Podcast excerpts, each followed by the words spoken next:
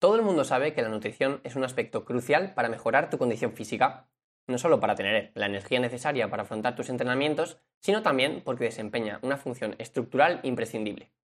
En resumen, si no sabes cómo alimentarte, es prácticamente imposible que ganes masa muscular o que pierdas grasa, aunque tu entrenamiento sea el mejor del mundo. Normalmente, cuando alguien comienza a aprender sobre nutrición, se tiende a encontrar información aislada sobre algún aspecto en concreto. Esto la verdad es que está genial, no me malinterpretes, pero muchas personas carecen de un esquema general mediante el que entender y encajar todos los aprendizajes que vayan adquiriendo a lo largo del tiempo. Por tanto, el objetivo de este episodio va a ser transmitir un esquema sencillo sobre cómo funciona nuestra nutrición. De esta manera también podremos ver cuáles son los aspectos más o menos relevantes para lograr tu objetivo concreto. Hoy hablaremos de lo que muchos autores han denominado pirámide de la nutrición, pero no te equivoques, no estoy hablando de la típica pirámide en la que se encasillan a los diferentes alimentos según la frecuencia con la que es recomendable consumirlos. Estoy hablando de una pirámide completamente distinta y seguramente muchísimo más práctica. Pero antes de adentrarnos de lleno en el contenido de esta pirámide de la que te quiero hablar, debes saber que el nombre de este esquema no es casualidad. Al imaginarnos una pirámide podemos intuir que los materiales que se encuentran en la base de la misma deben ser los más resistentes y como consecuencia los más importantes. Sin embargo, a medida que vamos subiendo en esta pirámide, podemos encontrar aspectos que siguen teniendo implicaciones en nuestro progreso, pero dejan de ser estrictamente fundamentales. Pero espera, antes de nada, déjame decirte que si quieres desbloquear un resumen visual y descargable sobre todo lo que vamos a hablar en este episodio, puedes unirte ahora a mi newsletter semanal a través del link que tienes en las notas de este programa. Al acceder vas a desbloquear el acceso exclusivo a todos los resúmenes de todos los episodios del podcast en forma de infografías, y además vas a conseguir un ebook sobre selección de ejercicios de regalo. Una vez dicho esto, vamos al lío. Estás escuchando el podcast Workout Academy, mi nombre es Álvaro Bueno y comenzamos.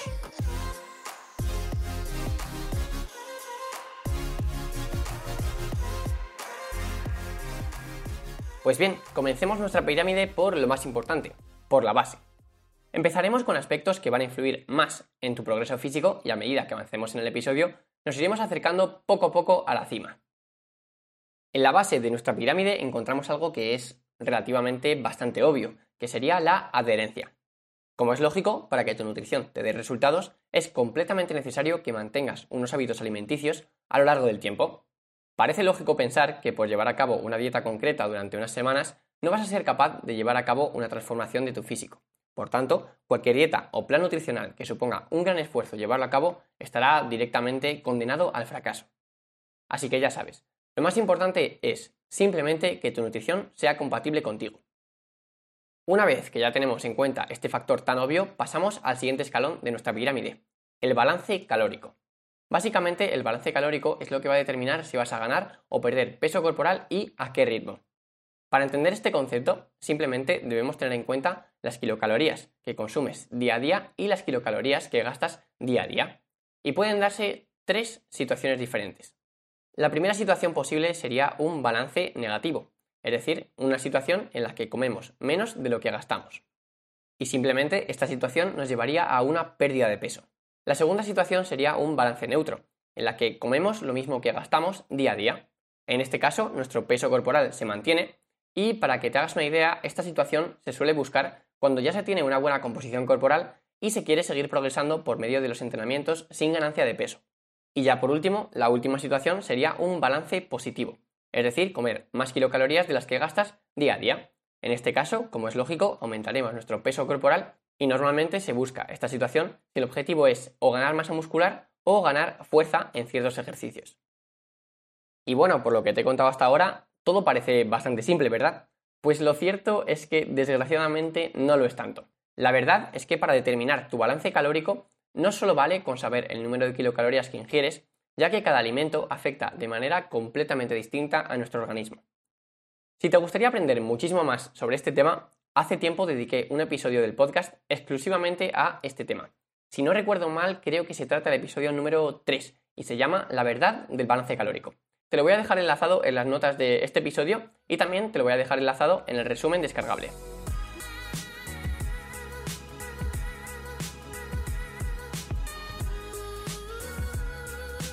Y ahora si seguimos escalando en nuestra pirámide encontramos los macronutrientes.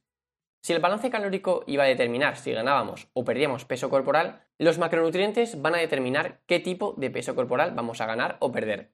Es decir, si vamos a ganar o perder grasa o músculo.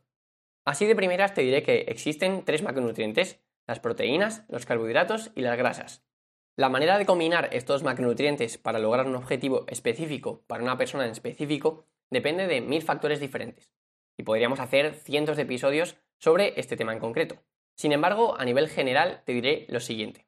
Si tu objetivo es ganar masa muscular, además de un balance calórico positivo y un buen entrenamiento, se necesita una ingesta muy alta de proteínas. Por otro lado, para ejercer fuerza en deportes intensos y breves, es más necesaria una buena ingesta de carbohidratos.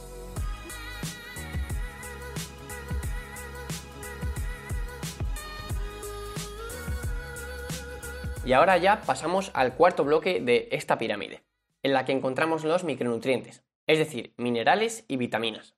Estos micronutrientes serán los que tengan la función de ayudarnos a alcanzar una salud óptima y evitar enfermedades, aunque su influencia en la mejora del rendimiento y composición corporal es bastante baja.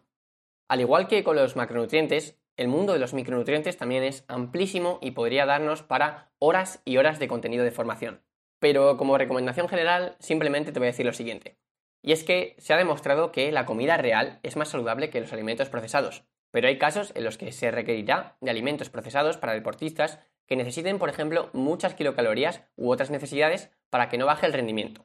Si quieres aprender muchísimo más sobre este tema, puedes escuchar el episodio número 31. En él te explico todo lo que debes saber para entender la influencia de los ultraprocesados en tu cuerpo. Si seguimos subiendo en nuestra pirámide, ya al quinto bloque, muy cerca de la cima, encontramos el timing, es decir, el momento del día en el que ingieres tus alimentos. Ten en cuenta que en este punto ya estamos muy cerca de la cima de nuestra pirámide, por lo que podemos intuir que el timing no tiene mucha relevancia en los resultados que vayamos a obtener. Por lo que personalmente te aconsejo que si no eres un deportista de élite, tampoco es necesario que prestes mucha atención a este factor. Sin embargo, para aquellos que estén más interesados en este tema, puedes echarle también un vistazo al episodio número 8 de este podcast que se llama Timing de las comidas. Ahí te explico también muchísimos factores que puedes utilizar a tu favor para acercarte de forma más efectiva y rápida a tu objetivo. Y ahora sí que sí, ya nos encontramos en la cima. Y aquí tenemos la suplementación deportiva. En este punto te diré que si estás llevando a cabo un entrenamiento de fuerza y tu objetivo es mejorar tu fuerza y composición corporal, los suplementos verdaderamente recomendados son la creatina, la proteína en polvo y la cafeína. En el momento en el que estoy grabando esto, ya tienes disponible un episodio en el que nos centramos específicamente en la creatina.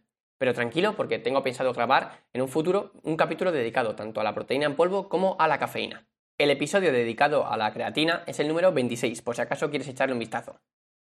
Y nada, con esto, sintiéndolo mucho, ya terminamos. Me ayudaría muchísimo si valoras positivamente este podcast en la plataforma que me estés escuchando, o mejor aún si compartes este episodio o programa con tus amigos. Te recuerdo una vez más que puedes desbloquear el acceso exclusivo a los apuntes de este episodio y de todos los anteriores uniéndote a mi newsletter semanal a través del link que te dejo en las notas de este episodio. Además, también vas a poder descargar un ebook sobre selección de ejercicios como regalo. Sería también increíble si pudieses contactar conmigo a través de Instagram, que me puedes encontrar como abonoworkout o por correo electrónico en info@alvarobuenoworkout.com para proponerme algún tema que te interese o aspectos a mejorar para capítulos futuros. Un abrazo enorme y nos vemos en el siguiente. Chao.